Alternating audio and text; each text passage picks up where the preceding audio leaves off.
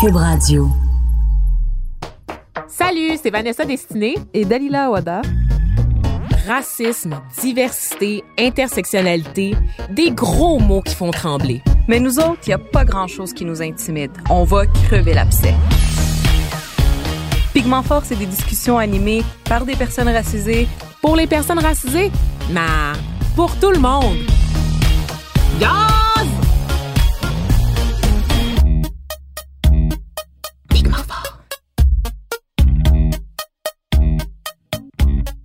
Salut tout le monde, bienvenue à ce nouvel épisode de Pigment Fort. Je suis Vanessa Destinée et je serai votre seule et unique animatrice pour la journée. Le partez pas en peur, Dalila Ouada fait encore partie de la grande famille de Pigment Fort. Madame est occupée avec la rédaction euh, de son mémoire de maîtrise et c'est bien normal. Donc, elle a pris beaucoup de temps pour nous là jusqu'à présent. Euh, il faut quand même qu'elle consacre un peu de temps à sa rédaction parce que sinon, elle finira jamais. Donc, c'est juste moi qui va être à la barre euh, de Pigment Fort aujourd'hui. mais ne vous inquiétez pas, on va avoir une très, très belle émission. En fait, une émission toute spéciale. Spéciale parce que c'est une demande du public. Elle a été basée sur une demande du On va parler de métissage aujourd'hui.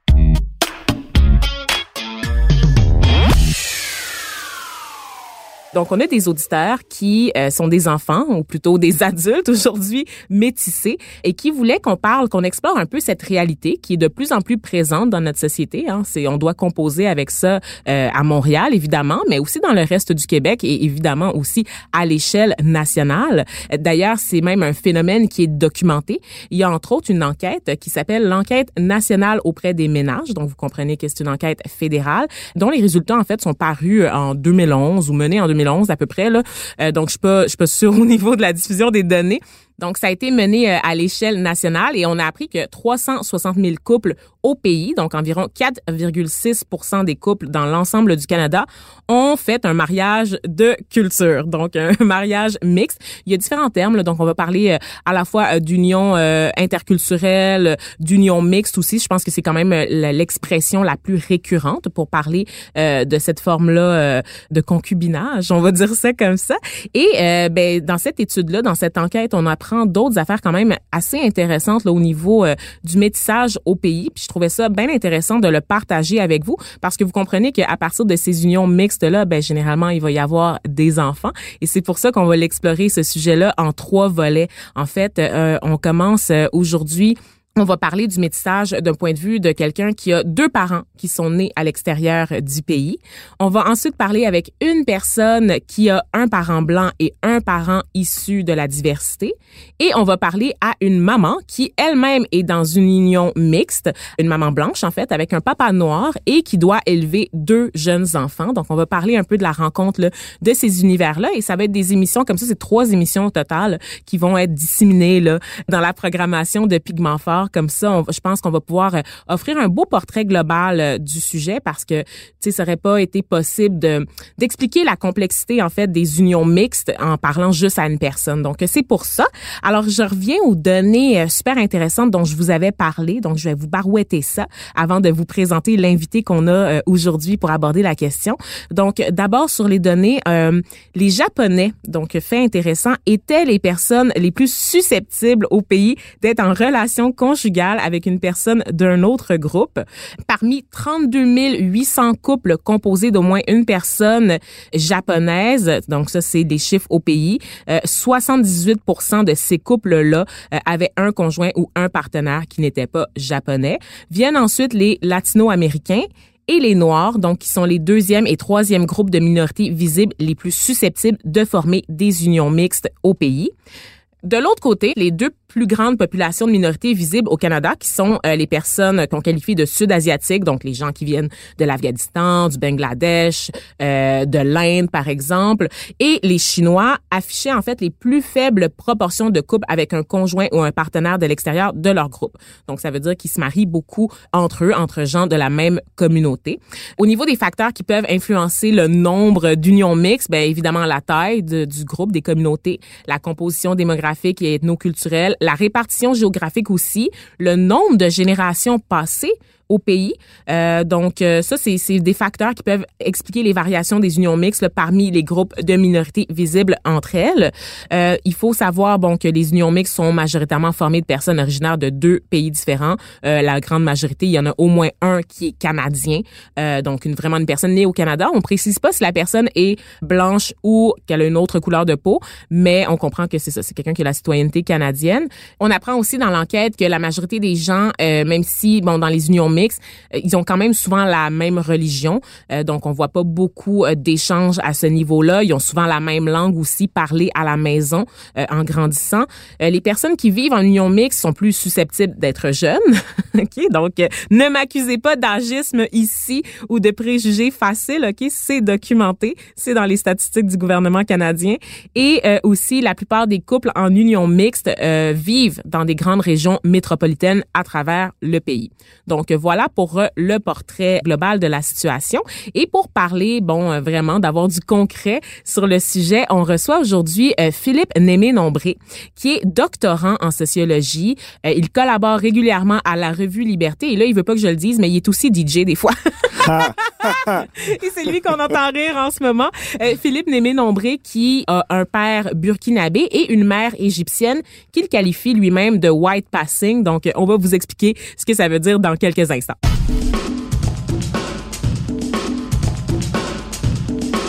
Pigmenté, pas pigmenté, c'est l'heure de l'invité. Salut Philippe. Allô? Merci d'être là avec nous aujourd'hui. Ben, je suis content d'avoir été invité. Yes. Donc, euh, dis-moi, on va, on va revenir, euh, si tu le permets, sur tes origines. Ben, j'espère que tu le permets parce que c'est pas mal le sujet non, du je jour. Vais.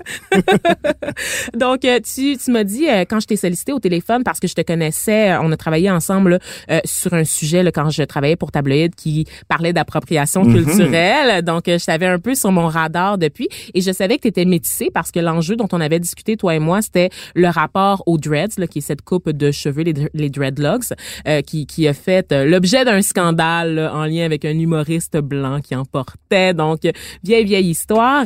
Et euh, c'est ça. Donc, j'ai appris que tu avais un père burkinabé, ce que je ne savais pas, en fait. Moi, j'avais présumé que ta mère était blanche, étant donné que tu es métisse, mais finalement, tu m'as appris qu'elle était égyptienne et tu m'as dit qu'elle était white passing. Qu'est-ce que ça veut dire, ça? Euh, Qu'est-ce que ça veut dire? Ben, ça veut dire essentiellement que quand elle marche dans la rue, quand elle euh, à ses occupations sans ouvrir la bouche, sans parler finalement, euh, les chances sont que les gens vont pas se rendre compte euh, du fait qu'elle ne n'appartient pas au groupe dominant. Ouais. Ça. Puis est arabe aussi, parce qu'on sait en ce moment la stigmatisation qu'il y a à l'égard de la communauté arabe, la communauté musulmane, donc arabo-musulmane dans son ensemble. Donc, elle est un peu à l'abri de ça, tu sais. Ouais, à l'abri. Peut-être que c'est moi aussi qui, euh, qui qui le vois pas. Peut-être que pour d'autres personnes de l'extérieur, ce serait plus évident. Mais moi, j'ai l'impression que c'est c'est c'est c'est pas criant, si on veut, cette cette euh, cette origine euh, arabe, disons. Ouais, voilà. Puis toi, t'as grandi, c'est ça, donc à cheval entre deux cultures. Je suis quand même curieuse là, de rentrer dans les détails. Mhm. Tes parents, ils se sont rencontrés où? OK, on est dans les détails. On est dans les... Ben là, Mais- voyons. Ben oui, oui, oui. Non, non, non, T'as mais- eu un trigger warning, là, Mhm. franchement. Non, je sais. Euh, mes parents se sont rencontrés au Burkina Faso. Parce Mhm. que dans le fond, ma mère est arrivée ici euh, relativement jeune, à 16 ans si je me trompe pas. Et puis, euh, pendant un long moment, elle a travaillé en coopération internationale. Ce qui fait qu'elle est allée euh, au Burkina Faso dans ce contexte-là. Et c'est là qu'ils se sont rencontrés, puisque euh, mon père, lui, travaillait euh, dans les groupes de défense des droits au Burkina Faso. Cool, ok, c'est vraiment nice. Puis les deux sont venus ici, dans le fond, euh, par la suite. Là. Tu on n'a pas besoin de rentrer dans les Exactement. détails, là, mais Ouais. c'est ça. Ouais, Et toi, euh, dis-moi, euh, comment, euh, tu sais, comment ça a été accepté, comment ça a été perçu la relation entre ta mère et ton père par leurs familles respectives? Mhm. Euh, c'est une bonne question. Très bien. Très ah ouais, bien. Il y a hein, a jamais eu de... Moi, en tout cas, j'ai jamais senti euh, quoi que ce soit euh, de négatif par rapport à, à- à cette relation-là. Peut-être que aussi j'étais trop jeune pour percevoir certaines subtilités, mais vraiment à mon souvenir et encore aujourd'hui parce qu'ils sont plus ensemble, mais ils sont euh, d'excellents amis. Euh, c'est-à-dire que mon père voit encore, par exemple, ma grand-mère maternelle et ainsi de suite. Euh, jusqu'à aujourd'hui, je, je ne constate aucun euh, aucun malaise, aucun problème. Tout au contraire, en fait. OK, cool, parce que, tu sais, des fois, ça, c'est un, sujet dont on parle très peu. Là, mais Souvent, c'est un enjeu. Ouais, c'est ça. parce C'est ce que j'ai entendu. Ben oui, oui, oui. En fait, c'est documenté. Il y a un livre formidable qui est sorti il y a quelques années. Là, euh, ça faisait partie du projet M comme Montréal, qui était un photo-reportage composé de rencontres avec des couples interculturels montréalais. Il y avait 75 couples qui avaient été sondés. C'était un projet euh, qui était euh, qui avait été développé dans le cadre du 375e de la ville de Montréal. Puis il y avait des histoires à travers ça. On mhm. Que justement le, mariage des cultures se fait pas euh, nécessairement de manière harmonieuse. Puis je veux dire, même ici, là, des fois, il peut y avoir des tensions, ah, c'est ça. Mais dans un contexte interculturel, entre autres, euh, ce qui est, ce qui est particulier avec toi, c'est ça, c'est que ta mère est égyptienne, ton père est burkinabé. Et sur le continent africain, il y a des tensions entre la communauté arabe et la communauté noire. Euh, il y a beaucoup de, de ce qu'on appelle la négrophobie mm-hmm. dans certains pays arabes. Et c'est quelque chose dont on parle peu parce qu'évidemment, ici, quand on parle de racisme, c'est toujours une perspective là, blanc versus noir, blanc versus tous les autres. Mm-hmm. Mais sachez qu'ailleurs dans le monde, évidemment, ben, les groupes dominants sont différents. Mm-hmm. Et euh, ben c'est ça, dans certains pays arabes, euh, il y a à cause du mouvement des populations, de la mobilité, ben il y a des communautés noires évidemment, et ces communautés-là sont font souvent l'objet de discrimination. On rappelle au passage aussi au niveau de l'esclavage, parce que ça c'est quelque chose que les auditeurs là qui nous aiment pas, là, nos haters, on les salue, soit dit en passant, euh, nous soulignent souvent parce qu'on a parlé régulièrement de d'esclavage là, à Pigmentfort, puis à chaque fois il y a quelqu'un pour nous dire pourquoi vous parlez jamais de l'esclavage là qui a commencé avec les Arabes sur le continent africain, là? C'est pas juste les Blancs, là, les Arabes aussi. On le mhm. sait, on est bien conscient de ça et on en parlera éventuellement, mais pas aujourd'hui. Donc, on va poursuivre avec toi, Philippe, ton histoire de vie. Euh, Comment ça a été de grandir justement, c'est ça, toi tu es né ici. Oui. Puis de grandir à cheval entre ces deux cultures-là. D'abord, comment ça s'exprimait la culture à la maison? Euh, comment ça s'exprimait? C'était bon, c'est une grosse question, mais disons que ni mon père ni ma mère jamais, ou en tout cas j'ai jamais senti vraiment de retenue à euh, me transmettre toutes les euh, tout, ce qui est disons culturel, traditionnel et ainsi de suite, sauf pour ce qui est de la langue, parce que euh, les deux sont viennent d'endroits dans le monde qui ont été colonisés, donc qui maîtrisent le français. Mm-hmm. en tout cas aujourd'hui beaucoup mieux que que ce soit l'arabe ou le dula. ah ouais. hein? Ben en tout cas c'est sûr qu'avec le temps, c'est ce que ça fait aussi, mais je pense que le, fait d'aller à l'école en français dès le primaire, ça fait ça. Donc, euh, ça a été vraiment à mi-chemin entre les deux. C'est sûr que pour moi, c'est un peu différent probablement de d'autres familles, étant donné que mes parents se sont séparés quand j'étais relativement jeune. Fait que mm. pour moi, ça a été, je pourrais difficilement parler, mettons, de euh, comment euh, dans une seule soirée tout ça fonctionnait. Parce que moi, j'avais une semaine avec ma mère où c'était une semaine, disons, d'influence complètement égyptienne et libanaise, parce que ma mère elle est elle-même mélangée, ok. oui. Euh, puis une autre semaine où ben c'est sûr que ce qu'on mangeait à la maison était beaucoup plus burkinabé et ainsi de suite. Mais donc c'est pour moi c'est un peu difficile de, de, de voir comment ça s'est mélangé mais pour donner un exemple qui, qui, qui, peut peut-être synthétiser le tout mon père faisait quand même ses courses chez Adonis tu sais. ah oui nice. C'est un beau compromis ça. Tout le monde devrait aller chez Adonis honnêtement là. ouais vraiment c'est la meilleure place. Les concombres là, les petits les mini concombres sont tout le temps croquants chez Adonis je veux juste le dire. J'en parle régulièrement sur les ondes de Cube Radio. Oui c'est les meilleurs concombres en ville pour un prix là. Vous aurez pas de meilleur deal ailleurs en ville. C'est tout ce que j'ai à dire. Non mais wow, quelle belle parenthèse. Non mais plus sérieusement, mais ça fait quand même un choc parce que justement, peut-être le choc est même encore plus grand parce que toi, c'est vraiment une semaine chez un et une semaine chez l'autre. Comment tu as réussi à définir ton identité, à la construire, tu sais, à travers des chocs répétitifs comme ça? Mais c'est drôle parce que aujourd'hui, j'ai l'impression que j'ai l'espace pour réfléchir à ces questions-là, mm. mais euh, être enfant dans les années 90 à Montréal, au Québec, j'imagine ailleurs, ça doit être assez similaire, mais moi, pour moi, il n'y avait pas vraiment de question qui se posait à l'extérieur du foyer. J'étais noir. Point. Ah, ouais. Ça, faisait en sorte que, euh, oui, je me disais que euh, chez ma mère, c'était un peu différent probablement de chez tel ou tel ami, mais moi, ce que l'extérieur me disait, c'était pas du tout que j'étais un mélange intéressant entre une culture arabe et une culture euh, de l'Afrique de l'Ouest. C'était pas aussi complexe que ça. C'était vraiment, ben, t'es noir. Fait que le, le métissage, finalement, c'est devenu une préoccupation, disons, ou une réflexion sérieuse dans mon esprit beaucoup plus tard, Mhm. pas à l'enfance. Ah non, puis t'as pas pas... vraiment. OK, puis t'as- c'était pas bizarre, mettons, à la rencontre de parents ou genre on te posait pas de questions indiscrètes Hmm. sur le fait que ta mère est blanche puis ton père est noir. J'essaie de, de m'imaginer c'est quoi la réalité, genre, euh, d'un enfant euh, métissé Ben, ici au tu sais, c'est que souvent, c'était soit l'un des deux qui venait. C'était rare que les deux Ok, pouvaient venir. Ça fait que, de toute façon, Ouais. ils étaient plus ensemble. Ah, ce qui faisait qu'ils se, partageaient la tâche, Ouais. si j'ai bien compris leur organisation. Euh, mais donc, quand mon père venait, il y avait très peu de questions qui se posaient. Quand ma mère venait, c'était un peu plus genre, ah, est-ce votre enfant? C'est super. Est-ce que ta mère a déjà été accusée de t'avoir volé ou quelque chose comme ça? Euh, je crois pas, je pense pas. Faudrait lui demander à elle. Mais ce qui est drôle, c'est que plus j'ai grandi, plus les- le regard des gens était. Tu sais, quand moi, je mettons maintenant, Ouais. moi en tant qu'adulte avec ma mère, si on va boire un verre, les gens, euh, ça se peut qu'ils nous regardent étrangement. ce qui est tellement bizarre. que Étrangement, comment? Qu'est-ce que tu penses? Parce que vous êtes un couple, genre? Ben, qu'il y a quelque chose de louche, de suspect. Ouais, tu sais. Parce que Ah, ok. c'est, c'est, oui, la manière, cognitivement, ça fait, ça fait une certaine dissonance pour beaucoup de gens qu'un jeune homme noir soit Ouais. avec, que ce soit, tu sais, ils se disent pas c'est sa mère, Ben, nécessairement. Parlons-en euh, du fait justement le regard parce que là on parle beaucoup de racialisation dans le fond Mhm. parce que ton identité c'était dans les premières années de, de ta vie à travers le regard des autres qui ont juste décidé que tu étais noir. Est-ce que ta mère était prête à élever un jeune garçon noir dans la société qu'on connaît? Ben, j'imagine qu'elle a dû apprendre beaucoup euh, chemin faisant. Ouais. Euh, mais je pense que si elle était pas, disons, complètement au fait de ce que ça implique être noire dans une société blanche, malgré tout, elle est quand même au fait de ce que ça signifie subir de la discrimination basée sur tes origines ethniques. Euh, donc, je pense que s'il lui manquait certains éléments, d'une part, elle a pu les apprendre euh, sur le tas, disons, mais d'autre part, elle avait probablement beaucoup plus d'armes qu'une personne blanche. Ouais, c'est ça. Ça fait que je pense qu'à ce niveau-là, ça a dû faciliter pour elle, d'une part, la compréhension, puis d'autre part, les outils qu'elle pouvait me donner. Même si, pour énormément de questions, c'était beaucoup plus avec mon père euh, que, que ça se passait. Ah ouais, hein, c'est ça Ben, comme quoi mettons Pour des, euh, disons, pour, euh, je sais pas, des manières de... Par exemple, des choses qui, moi, vont me révolter. Euh, comment est-ce que tu gères ta révolte pour pour pas être catégorisé comme agressif ou Ouais. violent aussi. Tu sais, c'est des choses qui... je qui suis colle sûr beaucoup aux hommes noirs de- aussi. Oui, absolument là. de quoi je parle, mais Absolument. ça, c'est sûr que c'était, c'était plus évident, mettons, pour mon père de, de, de- d'approcher ça puis de dire, regarde, petit gars, c'est de même, puis ça, c'est de même, puis ça, c'est de même.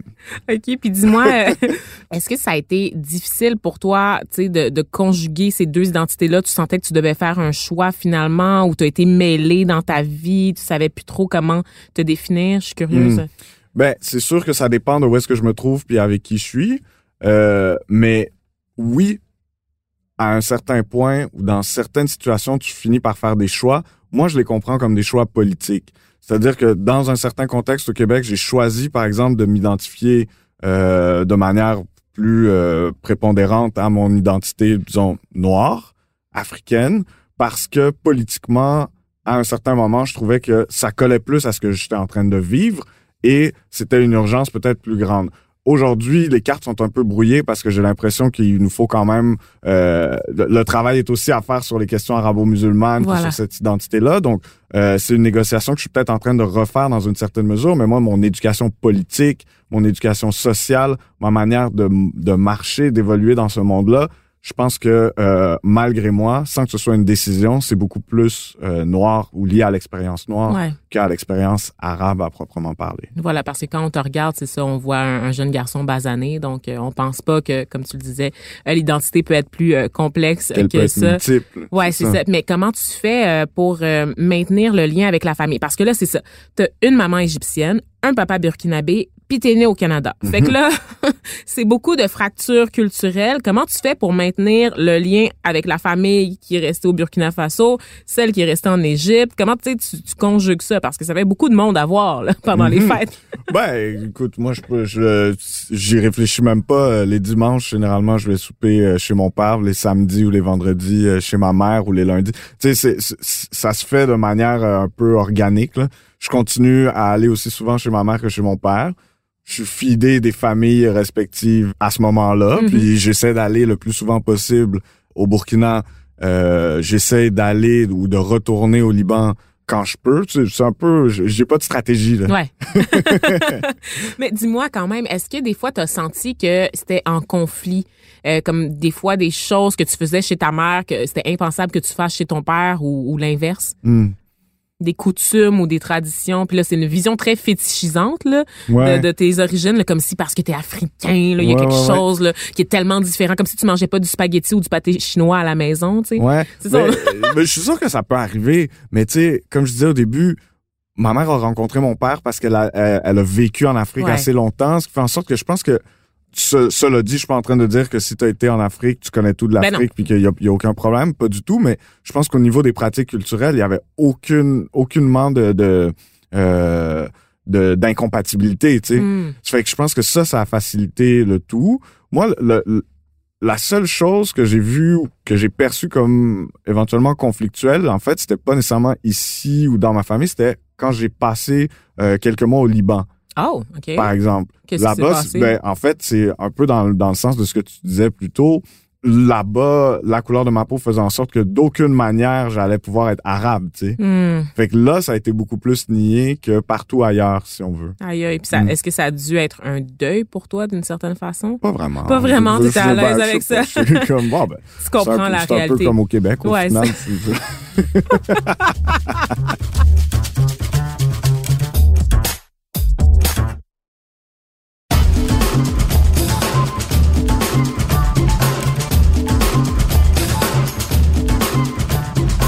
Ta réflexion, tu l'as poussée là, sur le métissage. Qu'est-ce que t'en t'en as tiré d'autre? Tu disais que tu c'est venu plus tard. Est-ce qu'il y a autre chose? Ben, réflexion poussée. Je, C'est relatif. pas- oui, c'est très relatif. C'est genre, c'est plutôt une réflexion personnelle sur moi, comment je me situe dans tout ça. Euh, où est-ce que j'en suis? En fait, je sais pas. Je pense que la question, plus plus plus je plus je vieillis, moins la question se pose, disons, en lien avec mes parents, et plus elle se pose en lien avec les gens avec qui moi je, je vais entrer en relation. Mm. Euh, puis là, c'est aussi que ça multiplie les complexités parce que, par exemple, si euh, moi je décide de- d'être en relation avec une personne, disons pour simplifier la chose, avec une blanche ou avec un blanc, avec une personne blanche. Euh, bon, déjà, comment moi je transmets mon double ou triple héritage, mais là ça devient encore plus complexe. Cette personne-là a aussi un métier. Ben, en tout cas, mais c'est pas complexe, c'est beau, c'est Oui, très beau. c'est magnifique. Mais oui. c'est des, des, des, des réflexions qui, à mon avis, sont, oui, personnelles, mais aussi très politiques. Qu'est-ce que tu transmets comme identité dans le contexte politique dans lequel on se trouve et comment tu le fais, Hmm. enfin? Fait Donc- que je pense que c'est plus en relation avec les autres de plus en plus que ces questions-là se posent qu'en relation avec mes parents, Ouais. disons. Puis dis-moi justement, quand tu es en relation avec les autres, qu'est-ce que tu mets de l'avant, toi? Hum. Ah ah! Mais là, c'est sûr que ces autres Oui. euh, ont probablement accès à une plus grande complexité. Fait que je pense que j'ai beaucoup moins à, disons, euh, essayer de me scinder ou à faire des choix sur qu'est-ce qui va euh, être plus saillant. Là. Je pense que je suis relativement complet. Ouais? Ouais, ouais, Mais est-ce ouais. que tu te sens plus proche de ton identité égyptienne ou de ton une identité euh, burkinabé ou c'est juste vraiment un mélange super harmonieux des deux? Ben, ça dépend des moments de la journée puis Ah! des activités. euh, tu sais, par exemple, quand quand quand on parle de de de, de bouffe, de gastronomie, Ouais. mettons, c'est sûr que j'ai une proximité quand même grande avec la bouffe euh, méditerranéenne. OK. Euh, quand on va parler de musique, ça va être Tes influences sont... beaucoup plus africaine. Mhm. Euh, bon, en fait, beaucoup plus afro-diasporique au sens large. oui. Euh, je sais pas, tu sais, c'est des choses comme ça. C'est vraiment, bon, mais ça, j'ai accroché là-dessus. Euh, ça, j'ai accroché, bon, sur tel, tel élément culturel qui est plus arabe. Et donc, ça dépend vraiment des activités, des moments de la journée. Ça, c'est intéressant. euh, des ça, des quand gens même. avec qui je suis, des... C'est ça, c'est c'est assez fluide, mon truc. Ouais, c'est quand même cool. Puis Mm. dis-moi, euh, quand, tu sais, mettons, euh, parce que tu parlais de la langue tout à l'heure, puis on parlait du français, tu sais, est-ce qu'il te reste un peu de, de la langue de tes parents? Ou est-ce que, tu sais, tu- quand tu parles, tu peux mélanger comme trois langues en même temps? Est-ce que tu arrives à faire ça? Aucunement. Moi, je Ah, parle, je ok. parle pas du tout euh, ni le Dula, qui est la langue... Euh, Peux-tu répéter, s'il te plaît? Dula. Dula. Ouais. Je, je le prononce bien? Dula. Dula. Ouais. OK. Ouais, ouais, ça Cool, marche. OK, ça va pas pire. Euh, qui est la langue euh, de mon père. passing. OK. Euh, ni l'arabe, en fait. Euh, euh, bon, je pourrais pas dire que je leur en veux, mais mes parents m'ont pas transmis leur langue euh, maternelle. Euh, ce qui fait en sorte que euh, non, je peux pas, je peux comprendre très bien quand ma mère m'insulte. oui, évidemment, parce que euh, ça, il faut faire une parenthèse là-dessus. Les parents euh, immigrants, quand ils te chicanent, c'est là que toute, toute la puissance de la, Mhm. la langue maternelle sort, ok? Parce que moi, c'est moi, je me faisais juste chicaner en créole, en fait. c'est ça. C'est- automatique. Ça vient, la, la colère. hein. Quand- plus Mm. l'émotion est forte, plus c'est comme le retour à la langue maternelle. Tu sais, moi, mon père qui me parle d'ordinaire tout le temps en français aussi à la maison, euh, dès que c'était pour me chicaner. Ben, en fait, il y a une gradation. Mm. Il commence en mélangeant les deux, puis là, plus il est fâché, plus Ah, là, le français comprends. prend le bord. Là, c'est fini. comprends, tu comprends dans quelle situation tu te retrouves. T'as vécu ça aussi. ouais, mais c'est ça. Fait que ça, je peux le comprendre. Tu sais, je vais attraper certains mots quand euh, ma mère, ma tante, ma grand-mère parlent ensemble, mais sans plus. Tu sais, je pourrais, disons, saisir le sens général d'une conversation, Mm. d'une phrase, mais je parle pas l'arabe. Je le comprends à peine. Euh, je fais que non. Pour moi, il y a aucun, euh, il y a, il y a aucun, euh, aucune mixité à ce niveau-là. Je parle euh, le français, puis à la maison, c'est juste. Est-ce que tu penses que ça va te manquer éventuellement? Parce que je, je, je, voulais- je vais te poser une question qui est très délicate. T'es pas obligé de répondre, mais est-ce que tu aimerais ça avoir des enfants? C'est pas encore. Ah, mon Dieu! Vous voyez pas les auditeurs, mais ses yeux se sont agrandis, là. C'est comme un chevreuil devant un char. C'est malade. Euh, Parce que euh, t'as parlé, tu sais, c'est ça, c'est au contact. T'es pas obligé d'y répondre, mais tu sais, mettons, pense-y, parce que tu parles beaucoup, c'est ça, du, de, de ce que tu transmets au contact des autres. Mhm. Mais évidemment, quand on est, on, j'imagine en fait, parce que je ne le suis pas, mais quand on est métissé, la question de la passation aussi du leg, Mhm. elle finit par se poser aussi éventuellement. Ben oui, tout à fait. C'est, je, je ne répondrai pas à la question, mais je peux répondre par contre euh, sur euh, quant à, à, à cette réflexion-là. Évidemment, je l'ai, je l'ai eu. Euh, bon, c'est peut-être en partie une réponse à la question euh, ultime, mais en tout cas, tout ça pour dire que c'est des réflexions qui m'occupent quand même. Comment ça, ça se ferait, disons? Hmm. Qu'est-ce que je voudrais euh, Tu remarques que je parle au conditionnel. qu'est-ce que qu'est-ce qui, à mon avis, euh, serait une bonne manière pour moi et pour cette potentielle personne-là qui serait mon enfant? Comment est-ce que tout ça se devrait... J'ai pas de réponse. en Ouais. fait. Je pense que c'est... Quelque chose que tu construis, dans le fond? Oui, c'est ça. Ben, en tout cas, Ben, on espère, en tout cas, ben, c'est ça. c'est- très complexe. Puis après, ça dépend aussi euh, du monde dans lequel... Tu sais, ne serait-ce que le nom que tu donnes à ton enfant, Ouais. euh, ça a une lourde charge. Est-ce que, par exemple... euh, tu- moi, je choisis d'appeler mon petit garçon Tarek. Est-ce qu'il va avoir la même vie que si je l'avais appelé Félix? ouais. Probablement pas. C'est fou, hein, pareil. Tarek, Némé, Nombré, mettons, là, tu sais, aïe, aïe. C'est une réflexion qu'on, sur la, la question des noms, à quel point ça fixe aussi notre destin, là. C'est- Mhm. C'est bête, là. Ça semble très anodin comme ça, mais effectivement, Ça il y a, l'est pas du tout. ça l'est pas du tout. Puis dis-moi, euh, Philippe, euh, au niveau de la représentation, tu sais, en grandissant, c'est un- c'est déjà un enjeu quand on est une personne euh, racisée, mais genre avec euh, une seule identité. Ben, Mhm. ouais, en même, même temps, je dis une seule identité, mais tu sais. Mettons pour comme- couper les coins ronds. là. Ouais, c'est ça, on va faire ça. voilà. Euh, on, on se voit pas beaucoup là dans les médias, à l'écran, dans la littérature. On a fait un épisode là-dessus avec Chloé Savoie-Bernard, tu sais. Mhm. Euh, fait que, est-ce que tu souffrais en fait de pas avoir des gens nécessairement dans ton entourage qui avaient une identité aussi complexe que la tienne? Ben, c'est clair que je me suis jamais vu représenter, puis encore aujourd'hui en 2020, avec toute l'ouverture qu'on a, il y aura pas une forte représentation des mix burkinabés euh, égyptiens là. Ouais. Euh, en souffrir, je sais pas. Je pense que c'est même plus une question que je me pose. Probablement que enfant, je me disais genre bon ben, il me ressemble pas, il me ressemble pas. tu sais, personne, personne me ressemblait, personne me ressemble. Fait que on dirait que c'est devenu, ça, ça a juste fini d'être une, c'est plus une préoccupation. Je sais Ouais. pas. C'est, c'est moi qui ressemblera à, au prochain. Je sais pas. Puis dis-moi, est-ce que t'es es bien reçu? Parce que euh, ça c'est un enjeu. Tu j'ai travaillé sur euh, quelques dossiers là, pour le mois de l'histoire des Noirs. J'ai fait euh, entre Mhm. autres une série qui s'appelle Abondance Noire, Black Abundance, qui parle justement des Afro-descendants. Mhm. Et là-dedans, j'ai fait la connaissance d'un Afro-Latino qui lui est à peu près la même carnation que toi, la même teinte. Puis lui, il est arrivé ici, il vient de République dominicaine. Là-bas, il est considéré noir, le foncé. C'est comme s'il venait du Sénégal, OK? Mhm. Il arrive au Canada dans un petit village, il devient le seul noir du village de blanc. Et là, il arrive ici à Montréal et tout le monde lui dit, ben non, toi, t'es latino, t'es pas noir. Les noirs le rejetaient, il était pas assez noir pour les noirs. Est-ce que toi, t'as eu à vivre ça?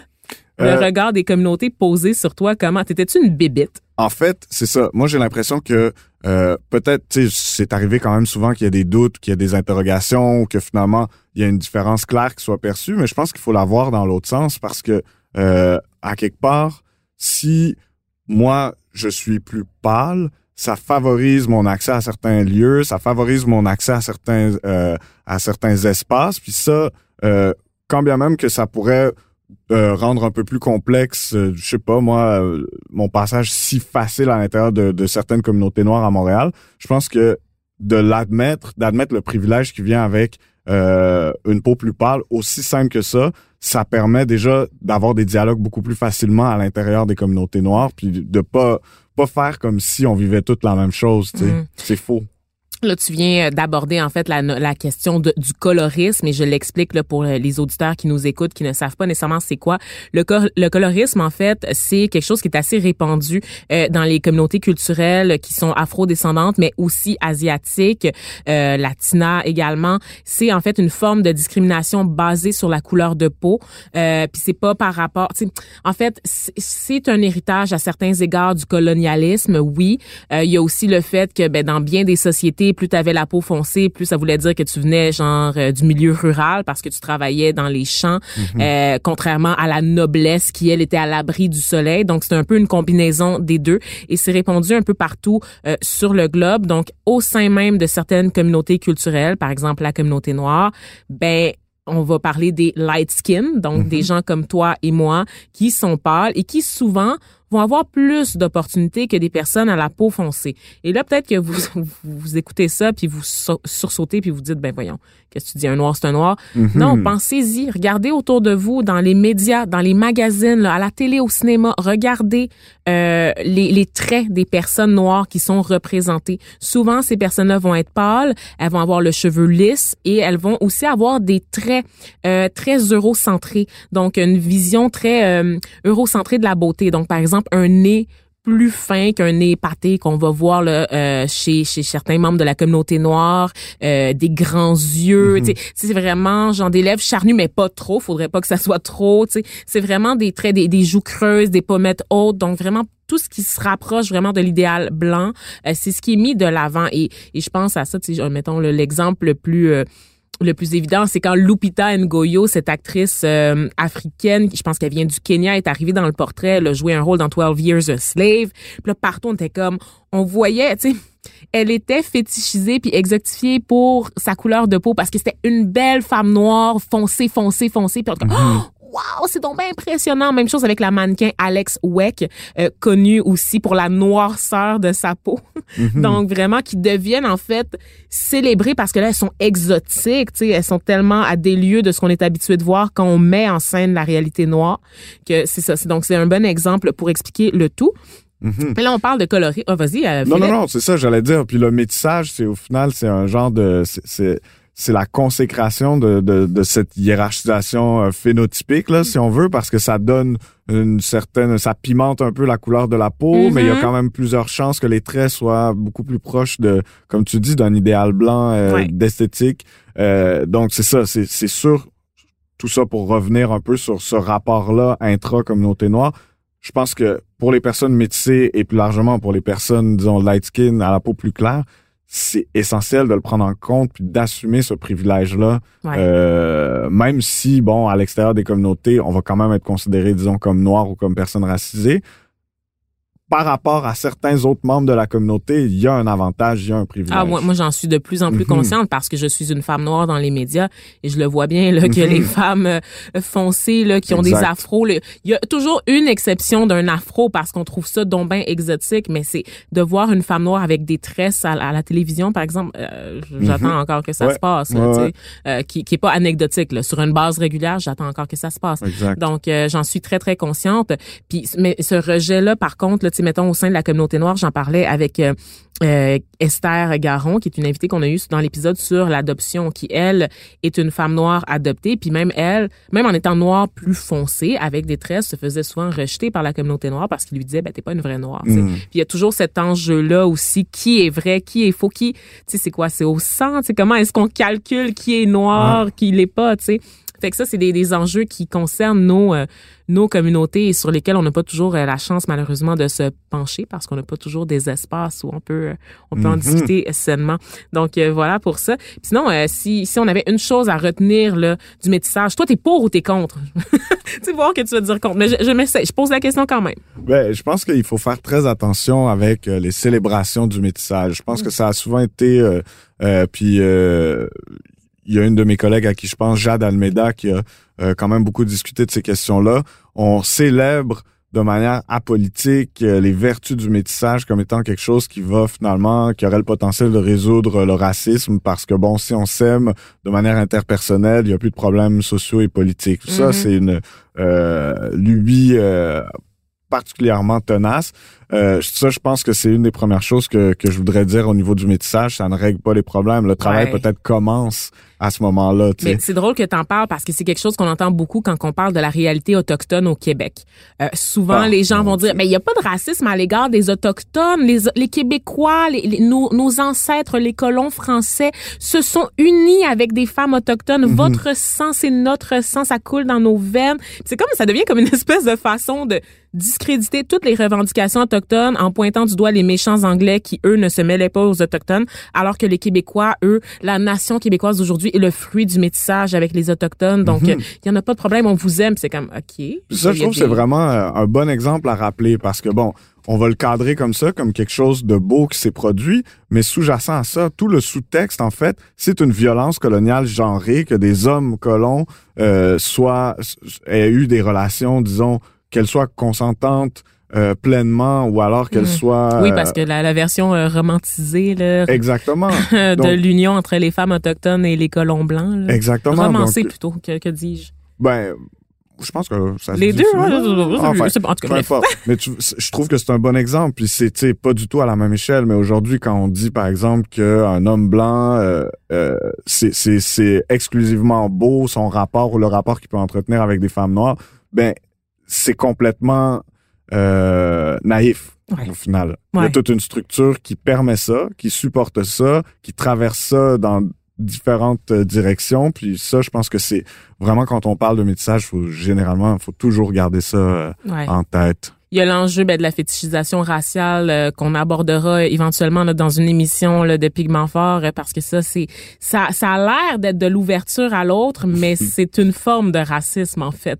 Euh, donc on en parlera plus en détail éventuellement. Est-ce que tu avais une autre idée pour compléter euh, ton idée sur le métissage? Je pense que tu en avais deux puis je t'ai coupé pour parler des autochtones. Je sais pas. Non, je pense que c'était pas mal ça. Ben, au- non, je pense que.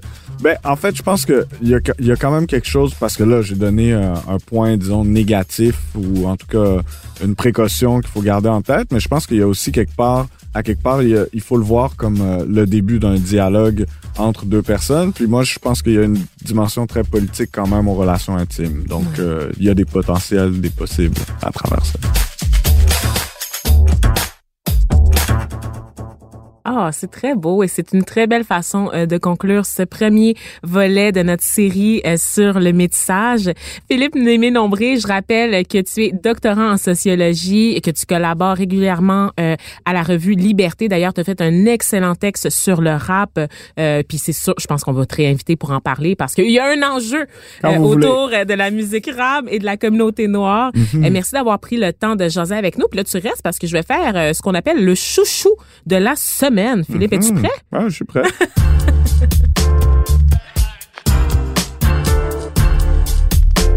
Le chouchou de la semaine.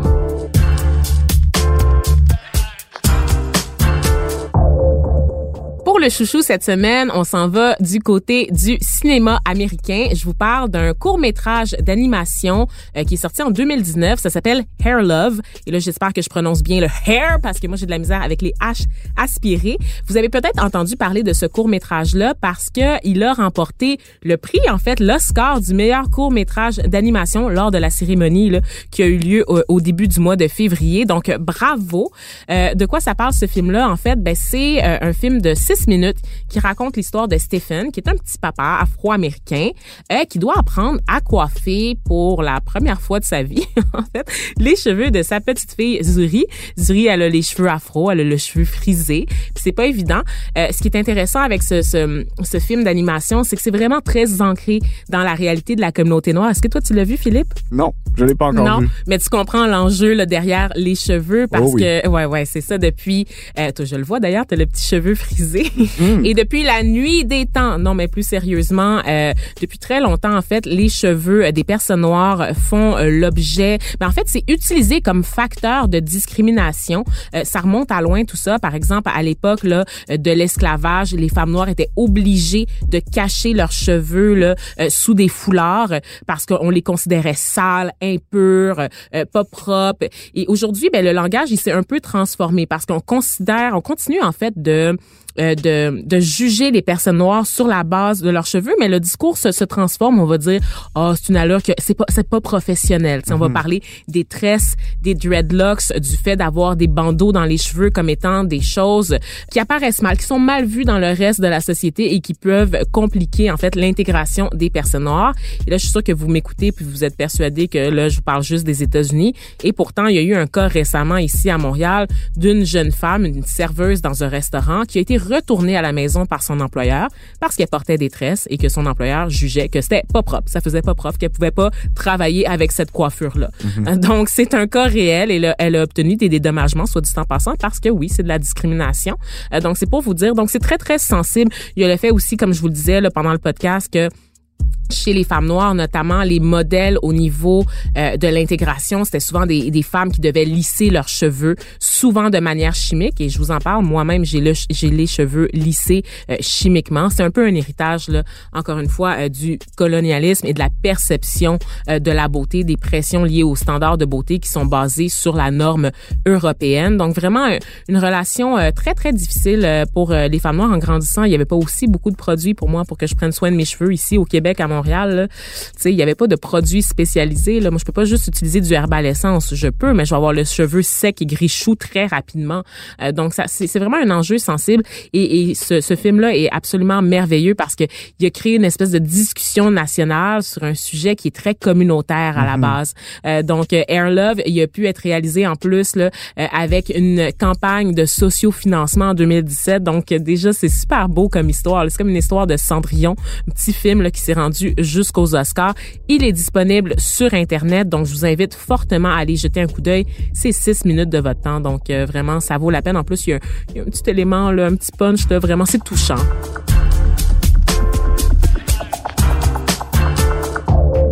Euh, ben c'est ce qui conclut notre épisode d'aujourd'hui de Pigment Fort. Merci d'avoir été des nôtres pour cette nouvelle édition.